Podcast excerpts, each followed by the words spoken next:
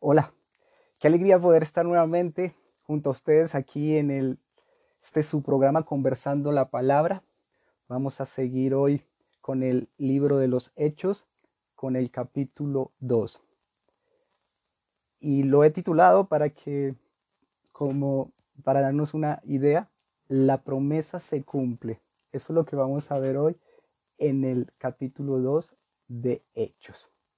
Antes de empezar, quiero saludar y agradecer y bendecir al Señor por cada uno de ustedes, por todas las personas que se están sumando, que están leyendo el libro de los hechos como su devocional y por todos aquellos hermanos que nos han saludado y nos han motivado junto al pastor Juan Luis. Muchas gracias por esas palabras y pedimos sus oraciones, estén orando por nosotros, porque en medio de algunas actividades eh, y como esto es un proceso nuevo, eh, necesitamos tiempo, pero sobre todo la gracia de nuestro Señor. Así que muchas gracias a todos y por favor estén orando por nosotros para que podamos seguir adelante y también por cada uno que seamos mucho más los que se vayan sumando. Y quiero también hoy aprovechar para dar un saludo especial y un agradecimiento a nuestro hermano David López. Ayer hemos empezado esto reciente y como era el primer capítulo el día lunes, no lo, no lo dijimos, estamos grabando desde casa, estamos en cuarentena junto al pastor Juan Luis y esto es gracias a la ayuda del hermano David que nos facilitó y él buscó y nos, nos enseñó de alguna u otra manera esta forma para poder ser parte y estar ahí compartiendo la palabra del Señor nuestro hermano David, que el Señor lo bendiga, ahí como productor de Radio Divina, lo siga fortaleciendo y lo siga bendiciendo cada día. Eso. Eh, ¿Le parece si les cuento más o menos un panorama general, un bosquejo de este capítulo 2? La promesa se cumple y más o menos lo que vamos a estar hablando hoy. Entonces vamos. Este libro se va a dividir en tres partes este capítulo, perdón. La primera es del versículo 1 al 13, vamos a ver la promesa del Espíritu Santo se cumple y la evidencia se manifiesta. Tenga ahí en cuenta ese, ese pequeño título que le hemos dado a ese segmento.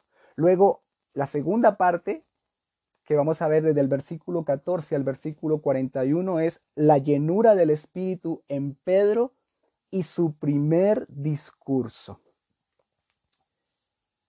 Ese es el segundo discurso, el segundo punto de cómo se va a dividir este capítulo, va del versículo 14 al 41 y es largo y va a, tener algunos segmentos y eso vamos a hablar más adelante. Luego vamos a ver la tercera parte que es la llenura del Espíritu en la iglesia eh, que se manifiesta en la comunión, en la coinonía. Coinonía. Entonces la tercera parte de este capítulo, del versículo 42 al 47, la llenura del Espíritu en la iglesia, que se evidencia en la comunión, o en esta palabra que usamos mucho, que es la koinonía. Eso también lo vamos a dividir. Y por último, el día de hoy, después de hacer un recorrido por el libro en estos tres segmentos, vamos a terminar como una con una pregunta de la cual vamos a a sacar dos enseñanzas, que es cómo obtenemos el poder del Espíritu Santo. Entonces eso es lo que vamos a ver el día de hoy en este segundo capítulo de Hechos, la promesa se cumple. Antes de iniciar, ¿le parece si oramos y nos ponemos, nos unimos juntos en oración a pedir al Señor por este tiempo? ¿Le parece? Si puede allá donde usted se encuentra, incline su rostro. Si no lo puede, ore ahí en su mente junto a nosotros. Pídale al Señor que su Espíritu Santo sea obrando en cada uno de nosotros y que sea su Espíritu el que nos guíe, nos enseñe y nos ministre. Padre, en el nombre de Jesús queremos en este momento venir ante ti, unidos como iglesia, como cuerpo, a pesar de la distancia para rogarte, Señor, que tú sigas obrando en cada uno de nosotros. Queremos pedirte que tú bendigas este tiempo y que sea tu Espíritu Santo, Señor, ahora obrando a través de tu iglesia, que sea tu Espíritu Santo ministrándonos, enseñándonos, guiándonos, obrando y tratando con cada uno de nosotros en este día. Y te rogamos, Señor, que cada vez coloques más hambre, Señor, más anhelo por tu palabra, que muchos más hermanos se puedan seguir uniendo y que nos ayudes a entender cada día el propósito, Señor, de este tiempo y aún de este programa, que es tener ese devocional con tu palabra, Señor, diario. Ayúdanos, te lo pedimos en el nombre de Jesús. Amén. Amén. Vamos entonces a capítulo 2, la promesa se cumple, ¿le parece? Lo primero que vamos a ver entonces, la promesa del Espíritu Santo se cumple y la evidencia se manifiesta. Escuche esto y no, no es por casualidad, me gustó esto porque, porque van unidos y es lo más importante de esta primera parte. Dice la palabra de Dios, cuando llega el día de Pentecostés estaban todos unánimes, juntos, y de repente vino del cielo un estruendo como de un viento recio que soplaba, el cual llenó toda la casa donde estaban sentados. Y se las aparecieron las lenguas repartidas como de fuego, asentándose sobre cada uno de ellos, y fueron todos llenos del Espíritu Santo y comenzaron a hablar en otras lenguas, según el Espíritu les daba que hablasen. Moraban entonces en Jerusalén judíos varones piadosos de todas las naciones bajo el cielo. Y hecho este estruendo, se juntó la multitud y estaban confusos, porque cada uno les oía hablar en su propia lengua. Estaban atónitos y maravillados, diciendo, mirad, ¿no son galileos todos estos que hablan? ¿Cómo pues les oímos nosotros hablar cada uno en nuestra lengua en la que hemos nacido? Partos, medos, elamitas y los que habitamos en Mesopotamia, en Judea, en Capadocia, en el Ponto y en Asia, en Frigia y en Pafilia, en Egipto y en las regiones de África más allá de Sirene, y romanos aquí residentes, tanto judíos como prosélitos, cretenses y árabes, les oímos hablar en nuestras lenguas las maravillas de Dios y estaban todos atónitos y perplejos diciendo unos a otros, ¿qué quiere decir esto? Mas otros burlándose decían, están llenos de mosto.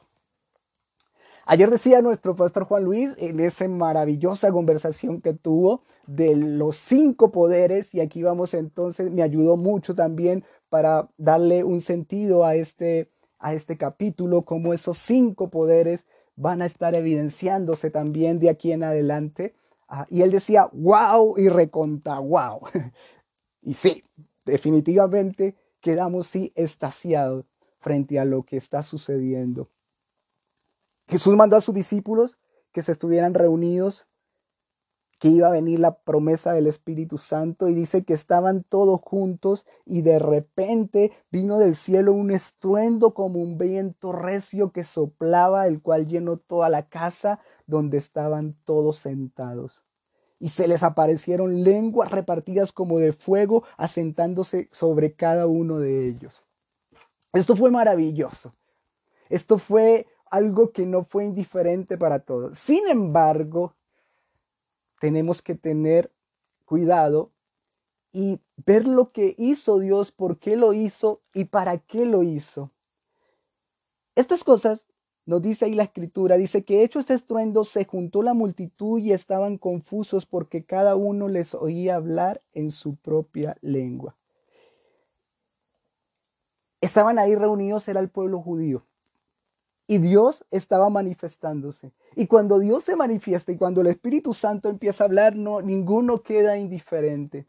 Y aquí estaba, hubo un, un, un estruendo y fueron lenguas de fuego pero estos son símbolos importantísimos para el pueblo judío en el Antiguo Testamento, de cuando Dios se manifestaba, allá eh, cuando dio la ley, allá cuando se le apareció a Moisés en esa zarza ardiente, fuego, allá cuando estuvo con Elías en ese, eh, en, en, en, en ese ministerio, estaban aquí. Y lo que está haciendo Dios con esto es llamando la atención para que su pueblo se dé cuenta que es que el Espíritu Santo, que Dios mismo está obrando. Pero hay algo más importante aquí y está ya en el versículo 4. Y fueron todos llenos del Espíritu Santo y comenzaron a hablar en otras lenguas según el Espíritu les daba que hablase. Estaban ahí y dice que los que estaban reunidos fueron todos, todos llenos. Si hay una enseñanza principal que rescatar y que la escritura quiere hacernos ver y que fue evidente y fue lo que más le llamó la atención y muchos no lo podían creer, era que Dios estaba derramando su espíritu ahora, como lo va a decir más adelante, sobre toda carne. Está citando allá, Pedro lo va a decir a Joel. Esta promesa del Antiguo Testamento se está cumpliendo y no va a ser indiferente para el pueblo. Antes recuerden que en el Antiguo Testamento Solo algunos podían ser llenos del Espíritu Santo para un ministerio o para una ocasión o una comisión especial como el rey, el profeta o el sacerdote. Pero aquí se está cumpliendo la promesa del Antiguo Testamento. Se está cumpliendo esa promesa de Emanuel, Dios con nosotros, donde Dios iba a compartir su vida con los hombres. Hermanos, Hermanas, es bueno nosotros no pasar por alto esto. Y amigos que tal vez nos están escuchando hoy en Radio Divina, el cristianismo no es una filosofía más. El cristianismo no se trata solamente de conceptos, aunque los hay enseñanzas. El cristianismo no se trata solo de portarse bien. El cristianismo nos habla de una verdad que solamente la entrega el cristianismo y es que Dios viene a compartir la vida con nosotros. Por eso ahí se estaba cumpliendo. Fueron todos llenos del Espíritu Santo. La llenura se manifestó gracias a la muerte y resurrección de Cristo. Antes solo se podía acceder al lugar santísimo, antes solo se podía acceder a la presencia de Dios ciertas personas y con todo un protocolo, porque dice la palabra que si no estábamos totalmente santos, entonces morían ante la presencia del Señor. Pero ahora, gracias al poder de la resurrección, como nos hablaba nuestro pastor Juan Luis, Jesús murió y resucitó para que ahora esta presencia de Dios pueda ser compartida y todos el que la reciba, que crea en Jesús, la pueda recibir. Primera enseñanza que vemos de esto es que todos fueron llenos del Espíritu Santo. ¿Y qué sucedió al ser llenos? Entonces dice que empezaron a hablar en, en una lengua según el Espíritu daba. ¿Qué empezó? La promesa se cumplió y la evidencia se manifiesta. Empezaron todos a hablar. Dice ya en el versículo 11, eh, cretenses y árabes les oíamos hablar en nuestras lenguas las maravillas de Dios.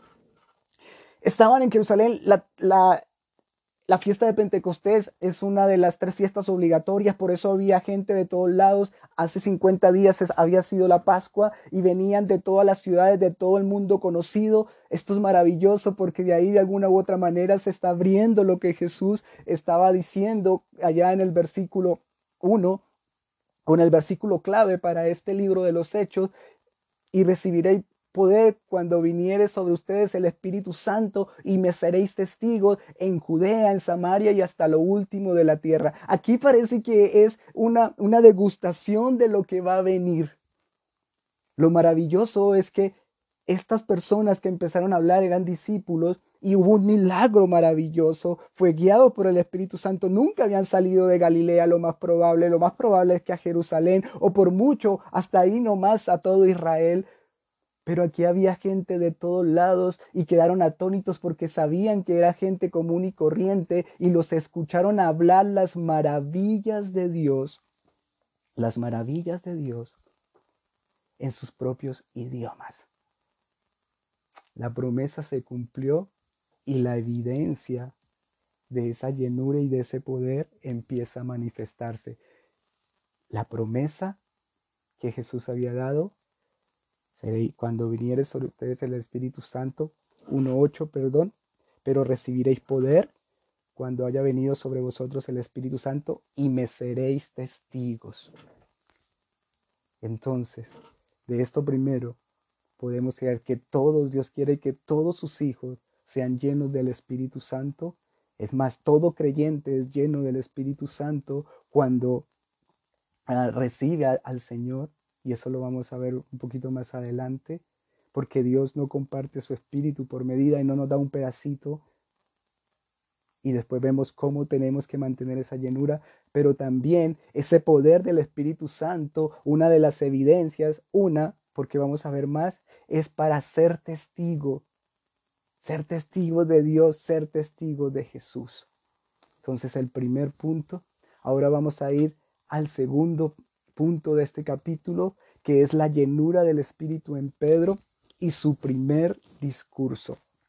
Esto va desde el versículo 14 al 41.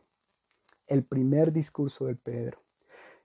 Estaban ahí, empezaron a hablar, otros quedaron asombrados, vieron los fuegos, vieron la, el, el viento, empiezan a recordar, ellos recuerdan, saben la escritura, pero otros dicen, no, estos eran los que estaban con Jesús, así que estaban borrachos, no falta el que no cree. Entonces se levanta Pedro y empieza su primer discurso. Pedro que estaba ahí, que fue lleno del Espíritu Santo, empieza a hablar y entonces viene la predicación de Pedro. En la llenura de del Espíritu Santo en Pedro se evidencia en su predicación. Entonces el poder del Espíritu Santo va unido al poder de la palabra. Y lo primero que hace Pedro en ese discurso del versículo 14 al 21 es hacer una defensa. Ustedes dicen que están borrachos, pero Pedro le dice no y le cita la palabra, el conocimiento verdadero, la palabra, el poder de la palabra. Entonces Pedro dice, esto fue lo que dijo el profeta Joel. Y una vez más, lo primero que señala Pedro ahí es que Joel dice esto fue lo que dijo el profeta, lo dicho por el profeta Joel. Y en los postreros días, dice Dios, derramaré de mi espíritu sobre toda carne. Y después entonces nos empieza a hablar de que van a profetizar, de que los hijos van a profetizar, van a hablar de Dios y los jóvenes verán visiones para extender el reino y los ancianos que, que ya se le están acabando y que creen que no pueden hacer nada van a volver a soñar porque el Espíritu Santo nos va otra vez a fortalecer y nos va a hablar, nos va a, a mostrar les va a dar sueños, esperanza porque el reino se ha acercado. En ese discurso, la primera parte, Pedro hace una defensa, citando las escrituras, le dice, no, eso no están ebrios. Más bien esto fue lo que dijo el profeta Joel. ¿Y qué dijo el profeta Joel? En los postreros tiempos, en estos que estamos viviendo, derramaré mi espíritu sobre toda carne. Ese es sobre todo ser humano. Ahora, gracias a la muerte, gracias al poder de la resurrección, porque nosotros, como decía muy bien el pastor, eh, aún los apóstoles no lo vieron resucitar, pero ellos vieron ese poder porque estuvieron con ellos, pero también ese poder obró en ellos. Y aquí también está pasando. Gracias a la resurrección y a la muerte de Jesús, ahora mi presencia, el lugar donde yo voy a estar con ustedes, el tabernáculo va a ser cada persona, cada ser humano y esto solamente está empezando, está empezando con su pueblo. Luego de hacer esa defensa, entonces va a pasar a la segunda parte del discurso de, de Pedro, va a ser la predicación del Evangelio. Sí, Pedro empieza ahí desde el versículo 22 al 40 empieza a hacer una predicación del Evangelio, de lo que Jesús había enseñado, de lo que él había visto y lo que el, Señor le había enseñado. Lo primero que vemos es un testimonio del Antiguo Testamento probando que Jesús es el Mesías. Entonces Pedro cita al pueblo judío, cita al profeta, al, rey David como profeta también y dice que él dio testimonio de que Jesús iba a venir. Luego de mostrar las pruebas del Antiguo Testamento, Pedro nos va a hablar del ministerio público de Jesús. Que este Jesús fue varón aprobado por Dios y que ellos lo vieron haciendo milagros, sanidades. Que vivió una vida sin pecado, ayudando a las personas, que de tal manera que cuando lo crucificaron, no hubo error en él. Otro punto que está en esa predicación del Evangelio es la confirmación divina del Mesías en la muerte y resurrección. Entonces Pedro va a decir, y ese Jesús que ustedes crucificaron, Dios lo hizo Señor y Dios. Lo hizo Señor. Él fue resucitado. Él fue levantado de la muerte. La evidencia más grande, el testimonio más grande de que Jesús es Dios, que Dios está dando de Jesús, es que Él no tuvo pecado, por eso no pudo retenerlo la muerte. Y entendemos que Él murió, fue por el pecado del mundo. Y por último, una exhortación al arrepentimiento y la fe. Pedro le dice, deben arrepentirse y deben creer en Jesús. ¿Qué podemos sacar de este segundo? La manera como empezó la iglesia primitiva a compartir el testimonio, la evidencia del poder del Espíritu Santo en Pedro fue compartiendo el Evangelio a través de la palabra. Y entonces aquí viene ese segundo poder que necesitamos como iglesia, predicar el Evangelio. Es necesario hablar de Jesús, de su vida, de su muerte, de su resurrección, que Él pagó nuestros pecados, pero que Él no nos está condenando, pero que debemos arrepentirnos. Y por último, vemos en este capítulo del 42 al 47 la llenura del Espíritu Santo en la iglesia. Y su evidencia es la comunión, la coinonía. En Pedro fue lleno. Al principio fueron todos llenos, perdón, y empezaron a hablar las maravillas de Dios. Pedro fue bueno y empezó a predicar el Evangelio. La iglesia fue llena y empezó a manifestar la evidencia del Espíritu en la comunión que tenían. ¿Cómo basó la comunión la iglesia primitiva? Ahí hay cuatro partes especiales. Enseñanza de los apóstoles, comunión y partimiento del pan y las oraciones. Y esas entonces nos lo explica del versículo 43 al 47. Dice así, y sobrevino temor a toda persona, y muchas maravillas y señales eran hechas por los apóstoles. Todos los que habían creído estaban juntos y tenían en común todas las cosas, y vendían sus propiedades y sus bienes y los repartían a todos según la necesidad de cada uno y perseverando unánime cada día en el templo y partiendo el pan en las casas, comían juntos con alegría y sencillez de corazón, alabando a Dios y teniendo favor con su pueblo. Y Dios añadía cada día a la iglesia los que habían de ser salvos. Hay una estructura para esa comunión. La enseñanza de los apóstoles, el poder de la palabra, el evangelio que quedó escrito la comunión, esa comunión con Dios a través de la palabra, la oración, pero también la comunión con los hermanos en el partimiento de pan y las oraciones. Pero, hermanos, yo quiero que veamos cómo explica después, no se queda simplemente con el 42, sino que de alguna otra manera Lucas se toma el tiempo para explicarnos cómo se evidenciaba esta comunión de la iglesia primitiva.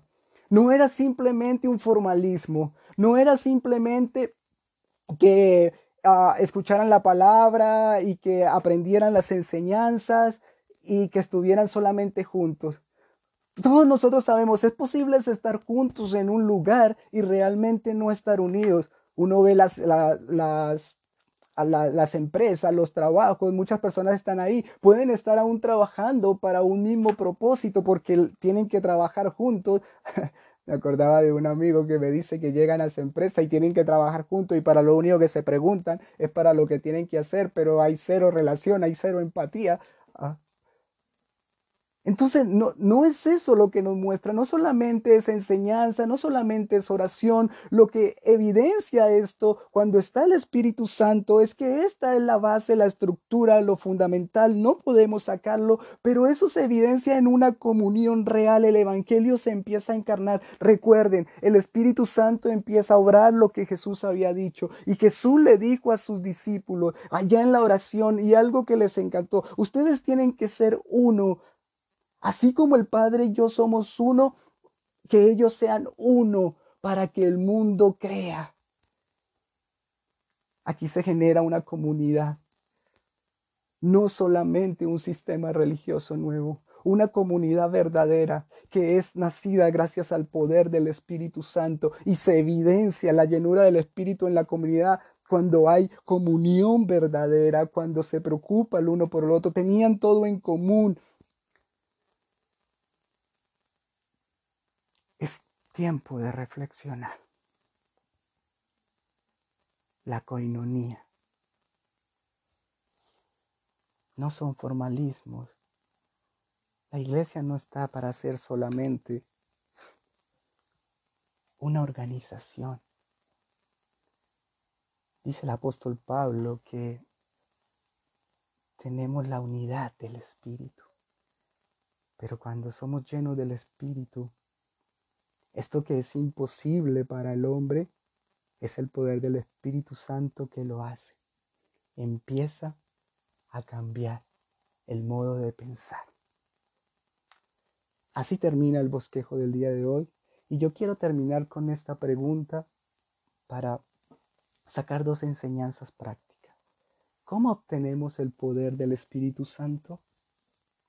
¿Cómo obtenemos el poder del Espíritu Santo? Creo que es tan necesario para este tiempo como iglesia cuando andan tantas enseñanzas. Algunos creen que el Espíritu Santo y el poder los tienen solo ciertos ungidos. Nos hemos dado cuenta como la escritura nos evidencia que no. Unos creen que solamente es para ciertas personas. Otros, eh, porque son esas personas, entonces tienen que hacer ciertas cosas raras y prefieren hacer miles de cosas, circunstancias que a veces son buenas, pero que podemos pasar por alto la misma consejo de la escritura. Y quiero que vayamos allá a lo que sucedió cuando Pedro contestó, cuando Pedro predicó. La evidencia del poder del Espíritu Santo y de la llenura se manifestó en Pedro, siendo testigo y predicando de Jesús y del Evangelio, llamando al arrepentimiento. Y le dicen allí en el versículo 37, al oír esto se compungieron de corazón y dijeron a Pedro y a los otros apóstoles, varones hermanos, ¿qué haremos? Pedro les dijo, arrepentíos y bautícese cada uno de vosotros en el nombre de Jesucristo para perdón de los pecados y recibiréis el don del Espíritu Santo. ¿Saben quiénes se tenían que arrepentir? Eran judíos, eran el pueblo de Dios, que por muchas circunstancias, por todo lo que habían vivido, por, por, la opresión de Roma, porque había un tiempo de tanta perversidad, de tanta corrupción moral, ética, económica, política y aún religiosa, habían dejado a Dios, pero seguían con sus rituales. Pedro les predica Muchos de los que estaban ahí, aparentemente, no, tal vez no estuvieron en la crucifixión, tal vez sí, porque eran 50 días después. Pero Pedro le dice, por lo tanto, que todos en Israel sepan sin lugar a duda que a este Jesús a quienes ustedes crucificaron, Dios lo ha hecho tanto Señor como Mesías. Versículo 36. Jesús murió, pero no porque Él fuera pecador, sino por nuestros pecados. Y luego, Él le dice, ¿qué tenemos que hacer? Dice que ellos se compugieron. Dice que las palabras de Pedro traspasaron el corazón de ellos, quienes le dijeron a él y a los demás apóstoles, hermanos, ¿qué debemos hacer? Pedro contestó, cada uno debe arrepentirse de sus pecados y volver a Dios y ser bautizado en el nombre de Jesucristo. Cada uno debemos arrepentirnos de nuestros pecados.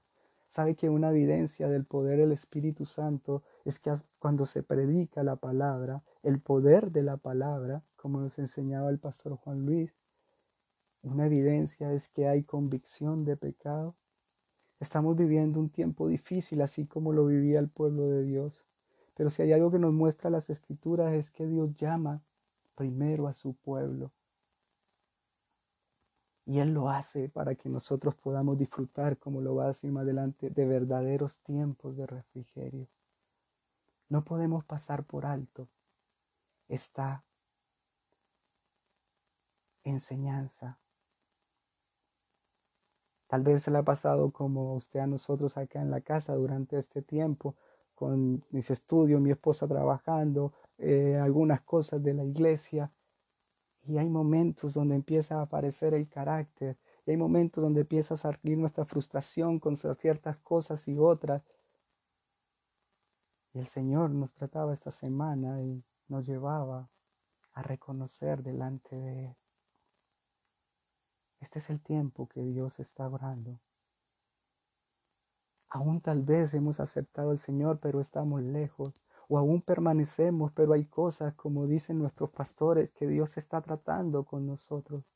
¿Sabe qué es lo maravilloso? No debemos seguir cargando con eso. Jesús pagó el pecado. Solo necesitamos arrepentirnos para poder volver a disfrutar de este don del Espíritu Santo. Esa es la promesa. Esa promesa viene desde el Antiguo Testamento, de allá de Ezequiel cuando dice que Él nos cambiará ese corazón de piedra y nos va a dar un corazón sensible a Dios. Segunda manera, cómo podemos recibir el Espíritu, el poder del Espíritu Santo y cómo se puede manifestar. Vemos ahí en el versículo 2, nos dice la escritura que que los discípulos al empezar, en el capítulo 2, versículo 1, cuando llegó el día de Pentecostés estaban todos unánimes juntos. ¿Qué manifiestan ahí los discípulos? La obediencia. La obediencia a la palabra de Jesús. Jesús les había dicho que se quedaran a su palabra. Y en esa obediencia que estuvieran juntos. Ahí estaban, dicen que fueron llenos. La comunión con Dios y con los hermanos Hace que el Espíritu Santo se manifieste, que la llenura se manifieste en nosotros. Versículo 43 al 47, una vez más la iglesia estaba en comunión. Ellos asistían al templo, pero dice que también en sus casas. Hay algo que nosotros debemos reconocer como iglesia, que a veces hemos sectorizado el servicio a Dios asistimos al templo, allá oramos, allá levantamos las manos, salimos de ahí parece que somos otras personas. Lo que nos muestra la iglesia primitiva es que ellos no tenían simplemente unos ritos, ni eran una enseñanza simplemente sin vida, sino que estas enseñanzas, sino que el Evangelio, sino que el adorar a Dios, el orar, los llevaba a tener esa misma comunión en sus casas. El Evangelio no era solamente del templo, sino que también se vivía en casa. Hemos hablado, nuestros pastores nos han dicho tal vez como el Señor nos ha mandado a casa Recuerdo las, las palabras de nuestra pastora Anita. Tal vez nos hemos preocupado mucho de muchas otras cosas y nos hemos olvidado de los que están ahí a nuestro lado. Porque el Evangelio se vive no solamente en ciertas áreas, sino es la vida, el Espíritu Santo pleno en cada uno de nosotros. Quería dejar estas enseñanzas porque a veces vemos el poder del Espíritu Santo tan lejano y como que es imposible para nosotros, pero gracias al poder de la resurrección es que se manifiesta y vemos como en cosas sencillas hay un poder más maravilloso del cual nosotros nos imaginamos. Esta iglesia primitiva empezó a cambiar su individualismo, empezó a cambiar su materialismo, empezó a cambiar esto de pensar solo en yo, solo en mis proyectos y empezaron a vivir preocupados realmente por el otro. Y en la manera en que vamos viviendo dice que Dios añadía. El poder de la palabra hizo que el Espíritu Santo obrara, compugió los corazones, hubo convicción de pecado. La gente, ¿qué debemos hacer? Arrepentidos, recibieron, pidieron perdón y el Espíritu Santo vino, los añadió a la iglesia y esta iglesia entonces empezó a evidenciar el testimonio de este Evangelio vivo, de este Cristo vivo, que no es simplemente un mensaje, que no son solo palabras, se hizo ahora evidencia, testimonio en la iglesia.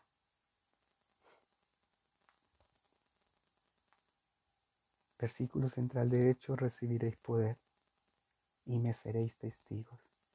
Somos testigos cuando hablamos de Dios, cuando creemos y compartimos el Evangelio, cuando predicamos, pero también cuando vivimos. Que sean uno, para que el mundo crea. ¿Qué es lo maravilloso de esto? Que es el poder del Espíritu Santo el que lo hace. ¿Qué debemos hacer nosotros? Arrepentirnos. Si tal vez el Señor nos viene hablando en este día, o tal vez pedirle al Señor que nos muestre, hay cosas que son muy difíciles, y pedirle al Señor que nos ayude. Sigámonos uniendo a través de la palabra, sigamos leyendo la palabra, porque ahí sigamos orando. Hay veces que podemos estar juntos, pero no estamos unidos. Qué impresionante enseñanza que Dios nos está dando. Pero a veces podemos no estar cerca, pero estar más unidos como Dios quiere. Que Dios les bendiga. Nos vemos el día de mañana. Viene nuestro pastor Juan Luis. Y lo más importante, sigamos leyendo el libro de los hechos. Bendiciones en Cristo Jesús.